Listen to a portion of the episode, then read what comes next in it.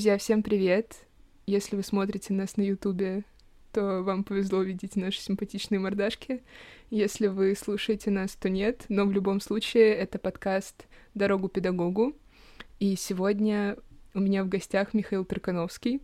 Михаил — репетитор английского языка в деревенской школе и еще студент, разумеется, поскольку все репетиторы в деревенской школе студенты, то и Михаил, соответственно, тоже студент. Он учится в РГГУ на направлении интеллектуальные системы в гуманитарной сфере. Не знаю, почему я решила засмеяться на этом моменте, потому что ничего смешного на самом деле в этом нет. Да, смех сквозь слезы, смешно и грустно немножко. Смех сквозь слезы, реально. Миш, поэтому у меня к тебе такой вопрос. Поскольку название твоей программы звучит очень многообещающе, можешь, пожалуйста, рассказать нашим зрителям и слушателям, что вообще, что вообще происходит в вашем университете, чему вас учат? Это два разных вопроса, Маш. Что происходит и чему нас учат, это два разных вопроса. Но, да, действительно, название программы немножко... Э, не немножко, я бы даже сказал, немножко э, неоднозначное и не очень понятное. Э, интеллектуальная система в гуманитарной сфере подразумевает разработку программного обеспечения для поддержки всяких академических исследований, что тоже очень много сложных, страшных слов. Э, упрощенно говоря, мы программисты, которые делают программы для помощи ученым в их работе. Например, в социологии для анализа э, результатов социологических опросов и подтверждения различных теорий. Также может применяться в других сферах, например, для расшифровки текстов, также может применяться в психологии, тоже во всяких штуках, связанных с опросами и получением результатов. Но в первую очередь мы программисты uh, и занимаемся техническими штуками, несмотря на то, что в гуманитарной сфере. Uh, но мы программисты скорее теоретические, мы больше ученые, нежели непосредственно люди, которые пишут код. Uh, в том плане, что мы можем и ум- должны уметь писать код, но акцент основной на теорию и на то, как это все происходит с концептуальной точки зрения. Ученый, мне нравится. Главное, что есть слово ученый. Вот это, конечно, звучит хорошо. Вот ученый. Это, это звучит хорошо, действительно, но просто, к, к сожалению, часто получается так. Ну, никто не будет, я думаю, спорить, что не всем суждено быть великими учеными, и как бы вообще работа ученого, она довольно такая для избранных, потому что чтобы ты что-то изучал и тебе за это платили деньги, нужно, чтобы у кого-то был интерес в том, что ты изучаешь. А если ты изучаешь... Как работа в деревенской школе. Да-да-да. А если ты изучаешь, типа, не пойми что, и никто не знает, зачем ты это делаешь, что много денег ты в этом не получишь, приходится искать какие-то другие пути. Здесь тебе как раз уже нужно быть непосредственно программистом, который может писать код и работать в компании. А, вот. А такого у нас на отделении достаточно мало. То есть не сказать, что у нас мало внимания уделяется программированию, но скорее Э, просто нет э, возможности практиковаться и так углубляться в э, языки программирования, как, пожалуй, на других более информатика-ориентированных программах.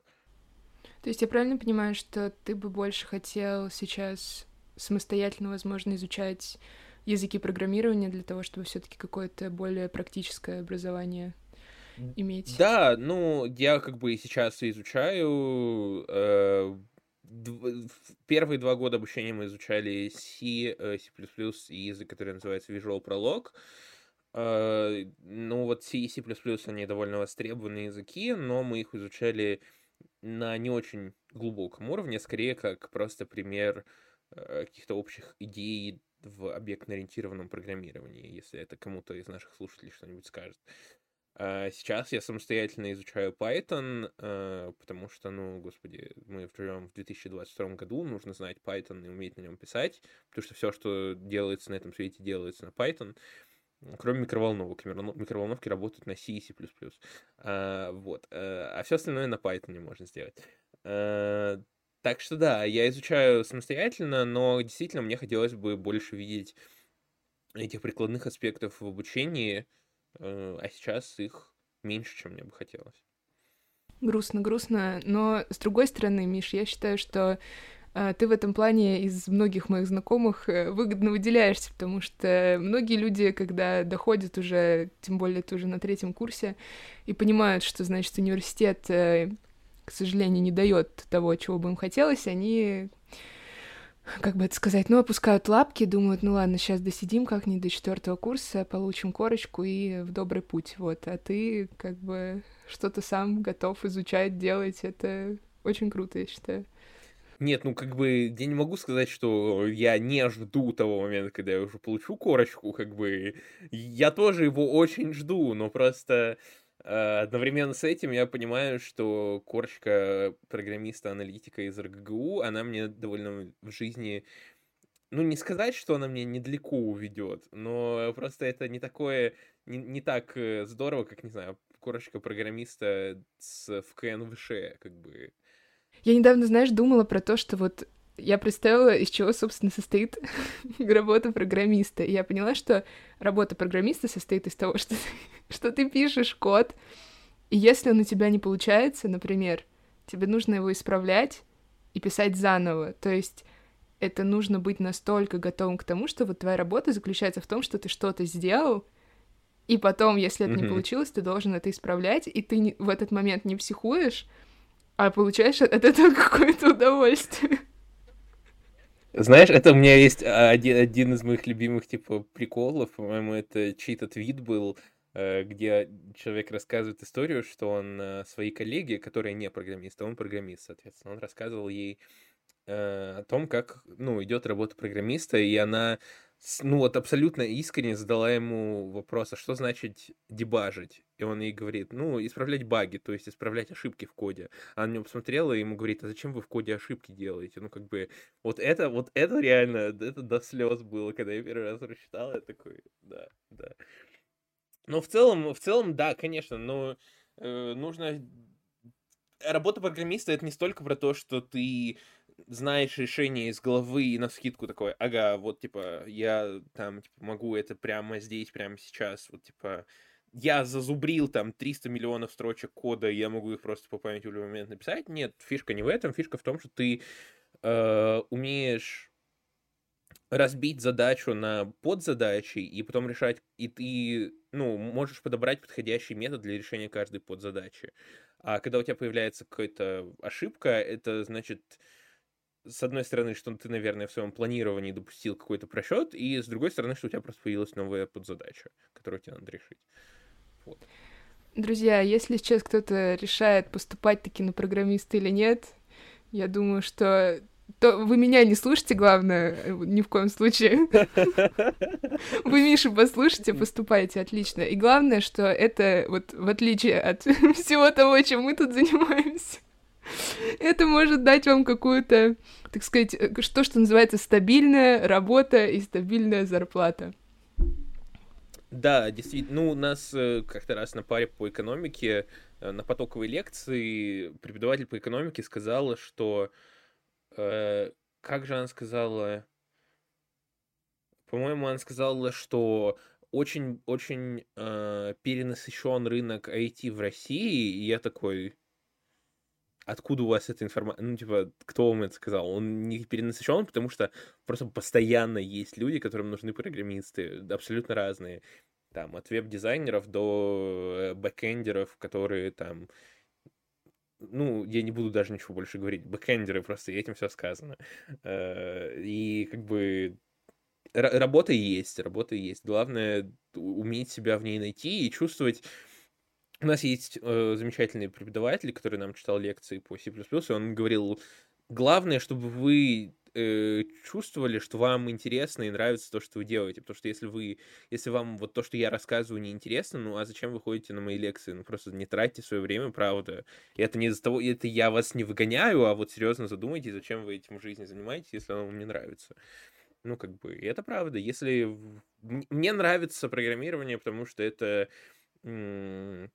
дает мне чувство определенного удовлетворения, когда я решаю какую-то задачу с помощью программирования. То есть там, э, вот, не знаю, мне нужно что-то посчитать, я написал программу, она мне это считает. Это здорово, но это прикольно. Или возникла какая-то насущная проблема, и я такой, ага, блин, а я могу об этом написать, ну, написать для этого программу, я ее пишу. Это классное чувство, но если вам, например, такое не нравится, или вам вообще что-то другое нравится, и вы думаете просто, что программирование это там для денег, ну, просто, просто не стоит, честно, эти деньги не стоят тех сил и тех эмоций, которые вы потратите на работу, которая вам не нравится. Ну и теперь мы переходим к самой интересной части. Это к работе репетитора. Миша у нас репетитор английского, как я уже сказала. Миша, знаешь, вопрос, тут вот э, вопросов интересных не будет, ну такой вот мой вопрос к тебе, банальный, но важный.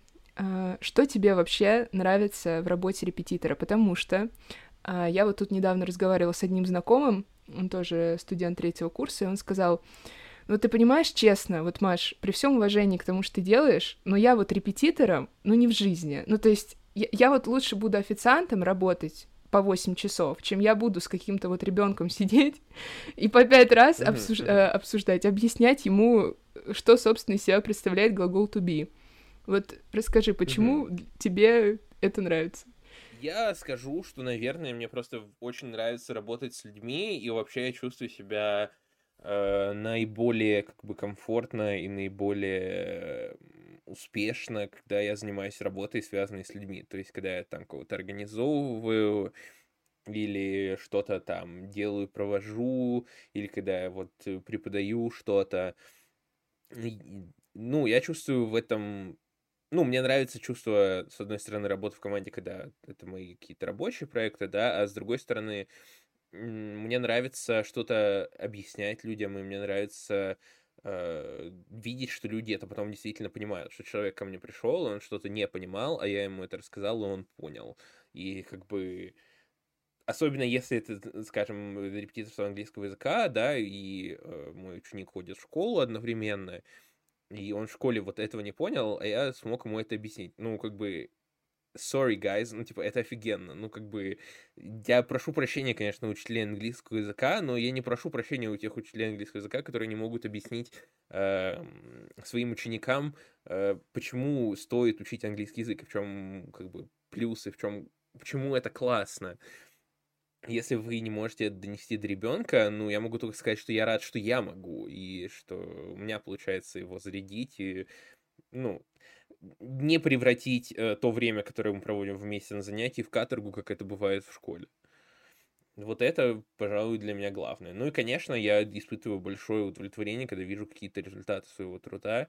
Например, мы недавно начали заниматься с моим учеником, э, который, э, с которым я уже занимаюсь вот э, два года, получается, и после летних каникул он вернулся, и мы с ним разговариваем, и я понимаю, что ну, несравнимо даже вот за период э, с прошлого сентября по этот, ну, есть прогресс, и он налицо. И человеку, видно, что человеку комфортно, более комфортно говорить на языке и читать на языке, и мыслить на этом языке. Да, есть ошибки, но, типа, это ок, это нормально.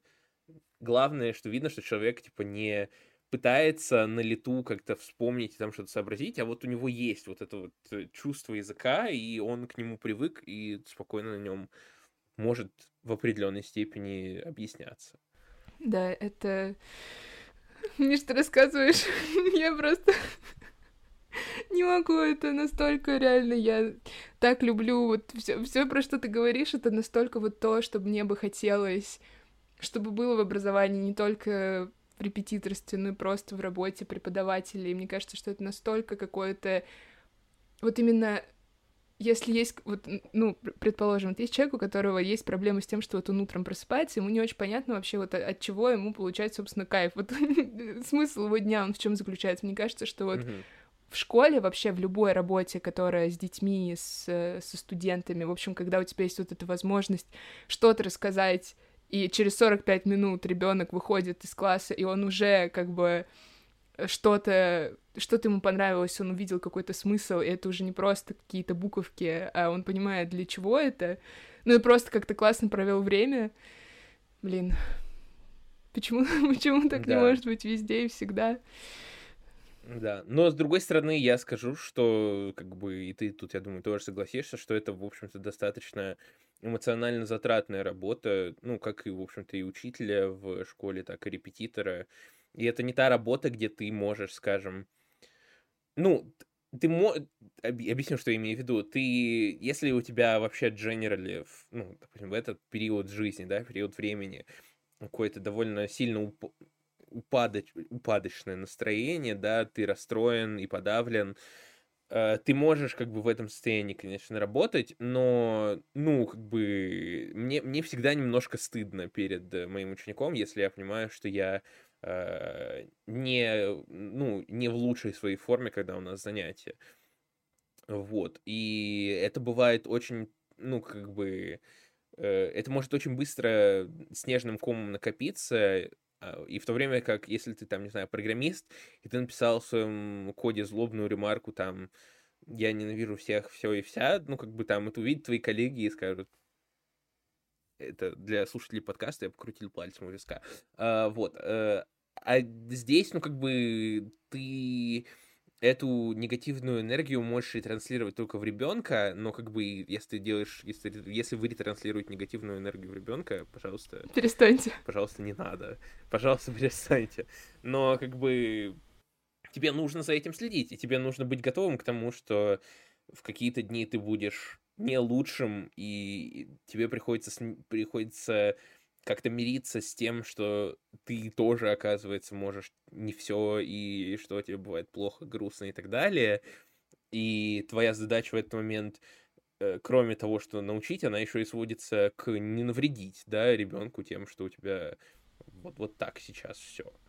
Да, я очень с тобой согласна, потому что это сразу заметно, мне кажется, что если просто вот программист, да, вот как ты говоришь, он поним, ну, может отследить свое вот это вот эмоциональное, эмоциональное состояние, что-то в коде написать, и это не так влияет, разумеется, на его работу, как если ты преподаватель, и вот правда, когда ты понимаешь, что, например, у тебя сегодня очень плохое настроение, а у тебя, например, два занятия, и ты понимаешь, что ребенок приходит, mm-hmm. и он не хочет видеть твое недовольное этим миром в очередной раз лицо, и я много раз за собой замечала, что мне приходится, знаешь, вот как будто бы я не знаю, с чем это сравнить. Может быть, с работой аниматора, когда просто по жизни ты такой грустный, бедный студент, а тебя позвали на день mm-hmm. рождения, ты должен надеть костюм какого-нибудь жирафа и изображать невероятное счастье. Вот я примерно так себя иногда ощущаю, что э, вот этот mm-hmm. момент, mm-hmm. когда ты с учеником, у тебя нет вообще варианта, что ты сейчас можешь на это занятие приносить какие-то вот свои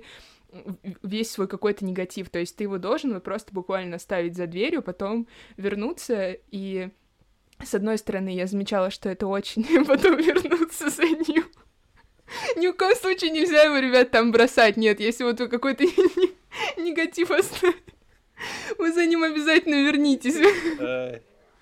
Потому что других вариантов нет. Ну да, Деревенская школа не рекомендует репрессию эмоций. Абсолютно. Ну, то есть, с одной стороны, я замечала, что это правда в какой-то момент, если тебе прям реально плохо, это очень тяжело. Вот именно этот момент, когда тебе нужно к ребенку прийти с какими-то позитивными эмоциями, а тебе их взять просто неоткуда, потому что ты понимаешь, что ну, ребят, все все понимают, да, как бы иногда вот ты что-нибудь новости откроешь, ты думаешь, мама мия, мне сейчас занятие, мы тут должны... Да, мы должны тут, значит, про какой-то английский разговаривать, а я не могу, я просто не знаю, вот я уже сама не знаю, есть в этом смысл или нет.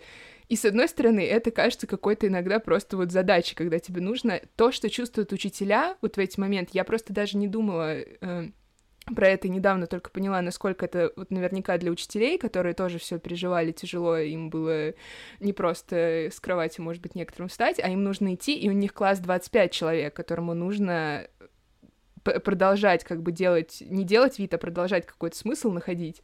Вот. Я... С 8.30 да, до 15.30 до 15.30. Да, и ты не можешь как бы детям сказать, что, ребят, знаете, у нас тут вот такое произошло, я вообще не в ресурсе, и уезжаю, не знаю, на остров Пасхи э, лежать и смотреть в небо. И если репетитору это сложно, то насколько это сложно преподавателю, и а когда начинаю про это думать, меня поражает, что вот, например, не будем называть название школ, но бывает, что такое встречается в школах, что, например, психолог, э, их может быть даже не один в школе, их там два, они должны вот заниматься детьми, преподавателями, они на входе проверяют, у кого есть карточки, а у кого их нет, вот эти вот, чтобы турникеты открывать, И вот если так задуматься, насколько как бы тяжела наша жизнь, и насколько при этом во многих школах психологическая служба занимается тем, что вместо того, чтобы как-то, может быть, помочь преподавателям, она проверяет карточки. Вот, но еще сейчас я закончу свой такой монолог, что, с одной стороны, я понимаю, что это, правда, очень сложно, когда тебе нужно из очень такого э, ну, иногда тяжелых состояний, когда просто ты что-нибудь почитаешь такой... Да, иногда вот всем понятно, что ты чувствуешь, и когда тебе нужно так сильно вот собраться для ребенка, с одной стороны, тебе кажется, что это какая-то невыполнимая задача. Мне, меня иногда такое было, что я думала, ну, я не могу просто. Я вот сейчас там что-то прочитала, мне, ну, у меня нет сил, я не знаю, как приходить и просто продолжать смотреть какие-то видосики с ребенком про глагол to be и все остальное. Но при этом, когда ты все-таки собираешься, и ты как-то себя получается как-то себя перебороть, и ты вот на этот час буквально даже пусть, или там на полтора, ты просто вот концентрируешься на том, что ты делаешь, это правда очень помогает, именно с точки зрения того, что ты ощущаешь свою какую-то вот ценность в моменте, и это вот для какой-то долгосрочной перспективы вообще какого-то выживания в том, что происходит с нами со всеми, оно, мне кажется, вот именно в преподавательской какой-то работе дает, правда, Возможно, это просто потому, что мне нравится эта работа, и для другого человека, разумеется, это могло быть не так, но вот именно ощущение смысла какого-то, когда тебе кажется, что все бессмысленно, это правда как будто бы очень хорошо работает. Тогда, Миш, вот еще о чем бы я хотела тебя спросить сегодня. Сейчас я много читала постов в последнее время про то, что стали люди фантазировать о прекрасной России, когда можно будет решать, что будет в школах, а чего не будет. Вот как тебе кажется, понятно, что идеальной школы не существует, как мы уже это обсуждали, но вот приближенная к идеалу государственная российская школа, что вот в ней, как тебе кажется, обязательно должно быть? Если коротко, я бы, я бы сказал, что школа такая идеальная, она будет разная. И она будет разная в зависимости от школы, от директора, от региона, от города и так далее. Потому что мне кажется, что важно в образовании давать какую-то, ну, в разумных, конечно, пределах, давать какой-то уровень свободы и э, учителям, и преподавательскому составу, и учителям, и преподавательскому составу, и руководящему составу, и мне кажется, что хорошо, когда есть деление, например, на школы, которые более сильны в одном, более сильные в другом, потому что это Э, позволяет не проигрывать во всем одновременно. То есть сейчас, когда все, во всех школах есть все направления, большую часть времени, э, на мой взгляд, от этого проигрывают все. И э, лучше было бы, если бы были школы с более как бы ярко выраженными техническими направлениями, и они фокусировались на этом, а были бы, естественно, научные, которые фокусировались бы на этом. Мне кажется, это было бы оптимально. Но опять же, это все должно зависеть от школы к школе и от э, учеников, родителей и руководителей этой школы. А, ну еще, конечно, да, руководителями школы не должны быть э, менеджеры уровня ниже среднего, которые должны управлять огромными махинами на 12 миллиардов корпусов и столько же детей в них, как бы такого быть точно не должно, потому что это становится невозможным для какого-либо осознанного и единого управления. Поэтому да, я надеюсь, что в будущем школы будут э, очень разные, не похожие, и школы, которые стандартные и все одинаковые, их будет мало, потому что в каждой будет что-то свое. Да, надеюсь, мы доживем, так сказать, до этого счастливого момента и даже сможем поучаствовать. Да, да. да. А вот как тебе кажется, директор школы, он должен быть классным менеджером Э, хорошо понимающим в том, как организовывать различные процессы, или обязательно он еще при этом должен быть сам педагогом? Я бы сказал, что человеку, который не был не был хотя бы в какой-то момент в своей жизни достаточно ощутимое время педагогом, мне кажется, что ему было бы достаточно сложно в, на позиции директора в школе. В частности, это бы создало в первую очередь огромный, огромный барьер между ним и учителями, потому что там уже сразу была бы какой-то уровень непонимания, да, и всего такого. На, на мой взгляд, как выглядел бы идеальный, да, жизненный цикл Uh, учителя в школе, я скажу так. Uh, ну, карьерный Просыпаюсь путь. Просыпаюсь 12 путь, дня, я... пью да. чашечку кофе. Да-да-да. Uh, идеальный карьерный путь выглядел бы примерно так, что э, ты заканчиваешь педагогический университет, э, идешь, э, ну, вообще получаешь любое педагогическое образование, идешь преподавать в школу, и в этой школе ты работаешь сколько-то времени, а потом ты становишься ее директором. Вот это, на мой взгляд, оптимальная ситуация, потому что это тогда получается, что директор, он в первую очередь э, знает своих коллег, у них нету вот этого барьера, как бы, и им не нужно искать общий язык. Э, во-вторых, он знает свою школу, он там в ней пять лет работал, он знает, какие есть возможности, какие есть потребности и так далее. И в-третьих, ну, он просто как бы уже имеет опыт э, преподавательский, и ему нужно, ну, опять же, только применить его в уже теперь с позиции управляющей. Что, опять же, не всем дано, и мне кажется, это тоже нормально, что иногда директора не справляются, и это бывает, и это нормально, но такие директора не должны десятилетиями или там даже, я бы сказал, летиями, просто летиями, даже без десяти, а, они не должны быть директорами, а нужно искать какие-то лучшие варианты. Да, я читала когда книжку про финское образование, про финскую школьную систему образования, там, по-моему, у них есть обязательное условие, что директор школы может быть только педагогом с определенным стажем. Там по-другому mm. быть не может. Ну и, в принципе, да, я с тобой согласна, что это довольно сложно. Это, мне кажется, как директор, директор больницы, как главврач больницы да. не может не mm-hmm. быть врачом. Ну, то есть Лиза Кадди, которая никогда в жизни не держала э, в руке никакой mm-hmm. шприц, это, в принципе, было бы довольно странно, потому что как бы она могла да. тогда управлять больницей. Да, ну и в целом, вот то, что ты говоришь про то, чтобы в школах э, было какое-то разделение на профили, и можно было бы выбирать между там естественными науками, историей и языками. В общем, да, мне кажется, что в идеале, вот как я бы хотела видеть идеальную школу в России, это понятно, что всем нужно разное. Я за то, чтобы не было такого, что вот написали какой-то документ, как должна выглядеть российская школа, и все вот так вот, как обычно, тяжело вздохнув, перелистав эти документы, такие, так, ребят, ну, по плану смотрим, так, это есть, это есть, ну, все, поехали. Потому что мне кажется, что в этом как раз сейчас заключается проблема, что когда у нас говорят школы, которые разделяются по профилям, я иногда, когда слушаю ребят, которые учатся вот в этих школах, там, типа, с естественным естественно, научным профилем, с историей. Это все чисто номинально. Там нет никакого, на самом деле, глубокого изучения никакого из этих предметов. Там просто вот написано на входе, что там с углубленным изучением английского языка, как мы все заканчивали эти замечательные школы, на этом все. Но в идеале, мне кажется, это должно быть так, что, правда, школа, она должна быть Uh, похоже, как мне кажется, в чем-то на то, как устроен университет.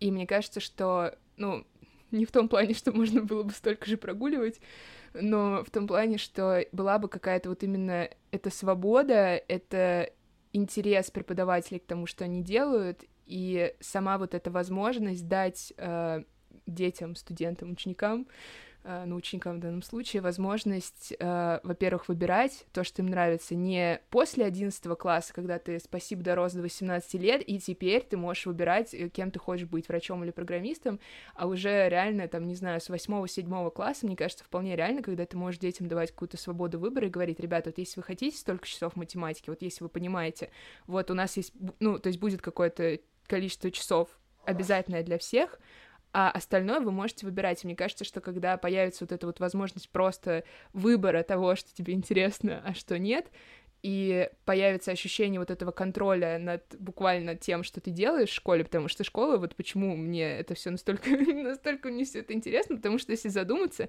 это то, чем большая часть людей с 7 до 18 лет занимается каждый день. То есть это, по сути, огромная экосистема, не знаю, как ее назвать, в которой находится огромное количество людей, и если для этих людей каждый день это вот э, встать, посмотреть в потолок и подумать, господи, я не хочу сегодня никуда идти, то это ужасно. А если есть э, возможность какого-то выбора и ты можешь понять, например, что у тебя есть сегодня выбор пойти на какой-нибудь классный английский и послушать часок математики, а все остальное время заниматься английским, то это было бы просто просто волшебно.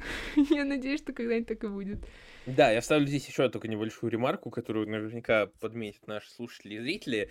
Э, что ты сказала, что школа должна быть похожа на университет по какому-то уровню свободы, но я должен констатировать, что и сейчас не у всех университетов есть уровень свободы, что опять же говорит не в пользу нашей системы, нашего образования. Да, к сожалению. Ну, я, конечно, говорю про какие-то университеты, какими они были раньше. Некоторые университеты. И, какие, и, и которыми они будут да, потом. Да, которыми они будут потом. Понятно, что сейчас, мне кажется, что свобода, про которую я говорю, понятно, что это свобода, которая будет потом, которая сейчас быть не может. Но э, в плане каких-то просто я сейчас, правда, хочу, наверное, вот раз у нас есть такой медийный ресурс, и нас кто-то послушает, я просто, правда, хочу сказать, что, ребят, если вы работаете репетиторами, или если вы работаете, не знаю, вдруг вы молодой преподаватель в школе, если вы как-то сейчас во всем, что происходит, находите смысл, и вы можете предоставить своим ученикам какой-то уровень свободы вот в том, в чем вы можете, и вы э, не сели, сложив руки в ожидании, когда вот будет этот счастливая Россия будущего, и вы как-то справляетесь, и у вас есть понимание того, ради чего вы все это делаете, и вы не сдаетесь. Пришли на Я просто, я просто, я просто, я просто все жду, когда ты скажешь, пожалуйста, типа, напишите мне, помогите, типа, спасите, скажите нам, проведите что-нибудь в деревенской школе. Проведите мастер-класс нам как нужно. Ну нет, правда, ребят, я считаю, что это очень круто, и нужно себе просто сказать, что да, мы сейчас не делаем никаких великих свершений, и в работе репетитора, и, возможно, в работе преподавателя нет чего-то такого, что вау, э, молодец, получи, возьми с полки пирожок, но уже сам факт того, что вы что-то делаете, вы стараетесь, и вы утром идете и э, даете детям какое-то понимание того, что они не одни должны сейчас во всей этой тьме выплывать, потому что я считаю, что дети и ученики вообще все все понимают э, в любом случае, каждый на своем уровне, но как-то все равно, что вы находите какой-то смысл. Я, правда, я и даже если я вас не знаю, ребят, спасибо вам за это большое, что вы это делаете. Вот, ну и Миша, конечно, тоже, Миша, это тебя тоже Ты тоже, ты тоже в этом списке, да, поэтому спасибо тебе большое, что ты согласился со мной поговорить, вот. Я показываю сердечки для Да, сердечки для подкаста. Я показал сердечко один раз, сейчас покажу второй. Да, друзья, я напоминаю, что если вы хотите я уже прям так и говорю, если вы хотите записаться к репетитору деревенской школы прямо сейчас, то я напоминаю, что ссылки на сайт и на наш телеграм-канал есть в описании к этому подкасту. Вот, ну и, соответственно, в описании к видео. Спасибо большое, что вы нас послушали. Спасибо, да, спасибо большое, Маша, что меня пригласила. Спасибо нашим дорогим зрителям и слушателям.